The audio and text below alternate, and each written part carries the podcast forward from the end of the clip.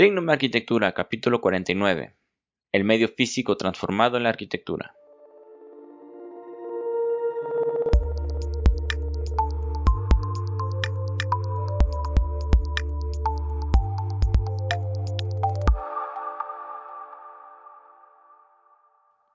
Hola, bienvenidos a Trignum, el podcast en el cual te daremos técnicas, tácticas y herramientas para que logres llevar a cabo el proyecto de tu vida. Yo soy el arquitecto Enrico Ochoa y el día de hoy vamos a hablar de una de las etapas del diseño arquitectónico que más te pueden influir en tu, proyecto. Pero antes, como siempre, te invito a que visites mi otro blog.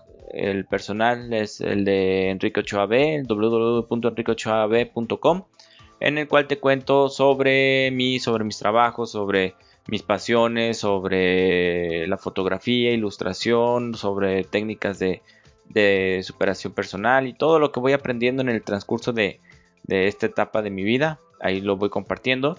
Y también te invito a que visites nuestros tutoriales y cursos en, la página de trignum.mx diagonal cursos. De hecho, aquí en la página de Trignum Arquitectura, arriba hay una, un icono que dice cursos que le puedes hacer clic y te, te manda directo a, a la página de los cursos. Aquí vas a encontrar otro blog en el cual estoy empezando a, subir pequeños tutoriales, este, como píldoras de cómo hacer una cosa en Vectorworks, cómo hacer una cosa en AutoCAD, cómo hacer una cosa en Blender. Pequeños tutoriales sobre cosas muy específicas que te pueden ir sirviendo para ver de qué se tratan estos programas, cómo funcionan o si algún día te atores en algo, pues espero que dentro de un tiempo tengamos ahí una biblioteca grande de pequeños tutoriales para que puedas hacer lo que quieras. Entonces ya volviendo a nuestro tema del día de hoy, vamos a hablar sobre el medio físico transformado. Ya platicamos hace poco qué es el medio físico natural y todo lo que te puede afectar en tu proyecto. Eh, esto del medio físico natural y medio físico transformado son cosas externas a tu predio que te pueden influir y te pueden condicionar bastante tu proyecto. En cuestión del medio físico transformado puede ser vialidades, servicios, comercios, hospitales, rutas de transporte, redes de agua, luz, drenaje, en fin, todas las cosas hechas por el hombre que, te que tú debes de tener como mínimo para abastecer las necesidades básicas de tu, de cliente en ese predio. Entonces, todas estas cosas que, nos maneja el medio físico transformado son cosas que nos van a condicionar muchísimo el proyecto. Tanto así que, por ejemplo, el uso de suelo es condicionante para ver si puedes construir o no construir algo. O sea, es, muy importante. Vamos comenzando primero con el uso del suelo. Ya he platicado en otros artículos sobre el uso del suelo, pero vamos a, volver a retomarlo. El uso de suelo es un documento que te expide el municipio, el ayuntamiento, en sí la, comunidad donde vas a construir. Normalmente en las ciudades es el ayuntamiento. Ellos te dicen en el uso de suelo qué es lo que puedes y no puedes hacer. Es por esto que no puedes ver una casa de interés social de 60 metros cuadrados en un fraccionamiento donde las casas son de 200 o 300 metros. O por qué no puedes poner una fábrica este, de, manufactura de autos en medio de una zona habitacional. La manera en que manejan los municipios es que tienen una cosa que se llaman planes parciales de desarrollo, que son unos planos o unos, unos planes en el que ellos te dicen qué es lo que puedes hacer, qué no puedes hacer para que se controle el crecimiento de la ciudad y que no acabe sucediendo como pasó aquí en la ciudad de Guadalajara, que la, ciudad es como si se tuviera caído una mancha de aceite y para donde, para donde corra el, aceite, para ahí se fue la ciudad. Entonces, lo que intentan hacer con estos usos de suelo es regular. Usos compatibles, usos incompatibles, que no tengas este, a lo mejor un bar en una sola habitacional o que no tengas un bar enfrente de una escuela. O sea, intentar acomodar las cosas con usos compatibles que no afecten unos con otros. En Guadalajara, aparte de, que te establezcan si es zona comercial, habitacional, industrial, áreas verdes, equipamiento, hotelero, hospedaje, todo eso, también te dicen la densidad que tienes para construir. Si es densidad mínima, baja, media o alta. Esto significa que puedes hacer casas, si fuera densidad este, alta, puedes hacer casas a lo mejor de 60, 70 metros cuadrados. Si es densidad mínima, a lo mejor puedes hacer una casa en predios de o sea, una casa de mil metros en predios de una hectárea. O sea, te, te, va afectando la cantidad de viviendas que puedes tener en una sola zona y el tamaño de los lotes que puedes dividir un predio. Y aparte de que te digan si la cantidad de, de densidad o la cantidad de construcciones que puedas hacer en un predio, También te dicen si, si puede ser, si es unifamiliar, si es horizontal o si es vertical. Esto significa que en un predio, ¿qué es lo que puedes hacer? Si puedes hacer en un predio una sola casa, ese sería el unifamiliar. Si puedes hacer en un predio dos casas, puedes hacer un, horizontal. O si en un predio puedes hacer una casa sobre otra, sería el vertical. Por ejemplo, un uso de suelo común que hay aquí en la ciudad de Guadalajara sería el, el H3U, por ejemplo, que sería H significa habitacional, 3 es la densidad, que sería densidad media, y U sería unifamiliar. Entonces ya una vez que tú tienes un dato como este, puedes revisar en los planes parciales lo que te dejan hacer.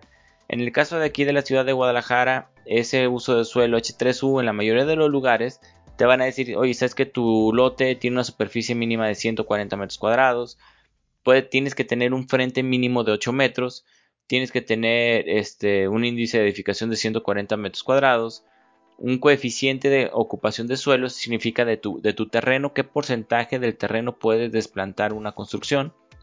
Ese es el COS. Y el coeficiente de utilización del suelo significa cuántos, con respecto a la superficie total de tu predio, cuántos metros cuadrados puedes construir. Entonces, este, ¿cuál es la altura máxima de tu edificación? ¿Cuántos cajones de estacionamiento tienes que poner? ¿Cuánto tienes que tener de restricciones, de áreas jardinadas, de restricciones laterales, posteriores y todo, todo ese tipo de cosas? Entonces, desde ahí, el medio físico transformado, que es en este caso tus, planes parciales, ya te están diciendo que si tú quieres hacer un edificio de 20 pisos, a lo mejor no vas a poder, vas a tener que hacer una casa de un piso. Y ya, e, ese es el, chiste de hacer un buen análisis de este tipo. Tú ni modo que tú llegues y te pongas a trabajar en hacer unos departamentos en una zona donde no puedes hacer departamentos. Entonces, es por eso que te digo que tanto el medio físico natural como el medio físico transformado influyen muchísimo en tu, en tu proyecto, en tu diseño y en lo que tienes que hacer para, para construir.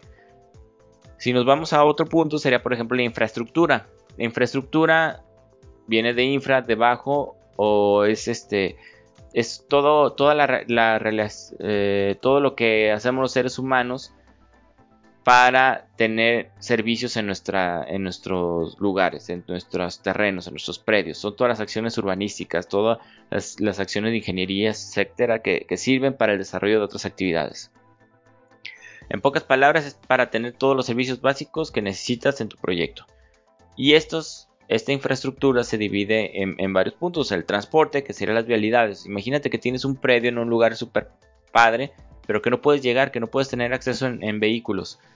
Entonces ahí ya te, ya te está cambiando todo. Oye, a lo mejor, pues es el chiste que voy a tener que llegar en helicóptero. Ah, bueno, pues es que ya te está condicionando tu diseño que vas a tener que hacer un helipuerto.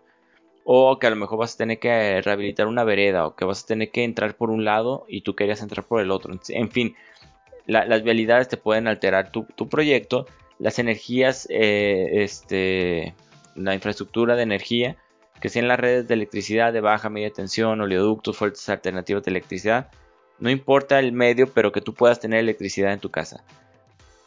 Hoy en día ya poco a poco están empezando a surgir baterías que, te pueden abastecer la luz de una casa y se cargan con energía solar que es padrísimo eso. Este, hay una empresas como Tesla que están haciendo unas baterías que son así como unos cuadros que están padrísimos. Que tú vas a poder cargar con energía solar y te van a dar luz durante muchos días sin ningún problema. Ya existen muchas alternativas. Pero si, tu casa no tiene tanto presupuesto, si tu proyecto no va a ser tan así, pues mínimo debes de tener una fuente de energía cercana. Entonces hay que tener mucho cuidado y en nuestro análisis del medio físico transformado buscar que tengamos la infraestructura necesaria. Redes hidráulicas, lo mismo, que tengas agua, que, te, llegue el agua a tu, a tu predio, que puedas este, utilizarla para, para tu servicio. Este, igual el drenaje. El otro punto serían las telecomunicaciones. Si tienes televisión, internet, televisión por cable, telefonía celular, pues todo lo, todo lo necesario para poder tener esos servicios. Hoy en día es muy difícil pensar en que puedas vivir en una casa sin que tengas internet o que si tengas este cable o que si tengas este pues aunque sea teléfono, en fin. Es impensable que, hoy en día pueda vivir alguien en, una casa sin esos servicios. Entonces hay que tener mucho cuidado pues, de que los servicios lleguen hasta, hasta donde estás. También ahí ya hay muchas alternativas, ya existen, eh, creo que Sky ya tiene un sistema de, de, este, de internet vía satélite que no es muy rápido, pero pues que te saca del apuro, te funciona para poder ver tus películas de Netflix. Entonces, otra cosa que hay que tener en cuenta es el equipamiento urbano. El equipamiento urbano es el conjunto de edificios y espacios de uso público en donde se realizan actividades complementarias a las de trabajar y a las de vivir, que le da a los ciudadanos este, servicios de bienestar social, que le da apoyos a actividades económicas, sociales, culturales, recreativas, en fin. Se divide en 12 clasificaciones, así nada más para mencionarlo rápido, es educación, cultura, salud, asistencia social, comercio y abasto, comunicación, transporte, recreación, deporte, administración y servicios urbanos. En pocas palabras es que, tú tengas en tu predio las actividades complementarias que sean necesarias. Por ejemplo, un hospital, o sea, que tengas cerca de tu predio un hospital, que tengas cerca de tu predio una escuela, que tengas en tu predio cerca el comercio, que puedas ir a comprar a la tienda, aunque sea un garrafón de agua. Entonces, este es algo que, los gobiernos se deben de hacer cargo de que, de que tengas todas esas cosas en tu comunidad. Por ejemplo, si vives en una casa, si, si tú lo que estás diseñando es una casa de campo, que tú lo que quieres estar lejos y alejado de todo, pues a lo mejor no es tan importante que tengas una escuela, porque pues, si es casa de campo vas a ir a, veranear o fin de semana y no es, no es tan necesario que tengas una escuela. Pero si es una casa que está en la ciudad, pues mínimo debes tener una escuela cerca para que puedas llevar a tus hijos ahí. Entonces es importante que tengas ese, equipamiento. También puedes estar muy en la montaña, pero pueden pasar un accidente y debes de tener un hospital cerca. Entonces debes de, tener en cuenta que pues, es, lo ideal tener un, hospital cerca. Entonces, ya para concluir esto es que todos estos elementos de los que te platiqué hoy pueden afectar directa o indirectamente a nuestro diseño. Por eso es muy importante tenerlos en cuenta, es muy importante analizarlos bien, es muy importante solucionarlos y la mayoría de estas cosas con un recorrido al, lugar y con visitar el ayuntamiento te pueden dar la información que necesitas. La falta de alguno de estos servicios que, de los que estoy mencionando, pues puede ser que, nos, nos, afecte, nos cambie mucho lo que, lo que tengamos que hacer. Quién sabe, a lo mejor estás haciendo una casa de campo y no hay un hospital a tres horas de camino, pues a lo mejor vas a tener que meter una pequeña sala de, este pues para, para que tengas botiquines o que tengas cosas para curarte en caso de algún accidente o cosas por el estilo. Entonces, ¿hay alternativas para todo? Sí. Ahí existen los paneles fotovoltaicos para la luz, existen las fosas sépticas, existen tratamientos de aguas pluviales, en fin, existen muchas alternativas. Pero hay que tener siempre en cuenta lo que tienes, lo que no tienes, analizar bien el entorno para poder diseñar como debe de ser. Entonces esto es todo por hoy. Te recuerdo que te puedes suscribir aquí en, a nuestro blog para que te estén llegando toda la, información y todo lo que vamos publicando. Y muchas gracias por escucharnos un día más. Muchas gracias por tus valoraciones, likes, comentarios. Esto me ayuda muchísimo a que este blog crezca y, a ti solo te quito unos segundos compartir. Te invito a que me sigas en las redes sociales. Estoy en Facebook, Instagram, Twitter, LinkedIn, YouTube, Spotify y Apple Podcasts. En todos nos puedes encontrar como Trinum o como Trinum Arquitectura. Y te doy muchas gracias por escucharnos y espero que algo de lo que dijera hoy te sirva para tu desarrollo personal o profesional. Si quieres saber un poco más del, tema, te invito a que visites nuestro blog en www.trignum.mx diagonal arquitectura o visita mi blog personal en www.enriqueochoab.com. Nos vemos en la próxima, saludos.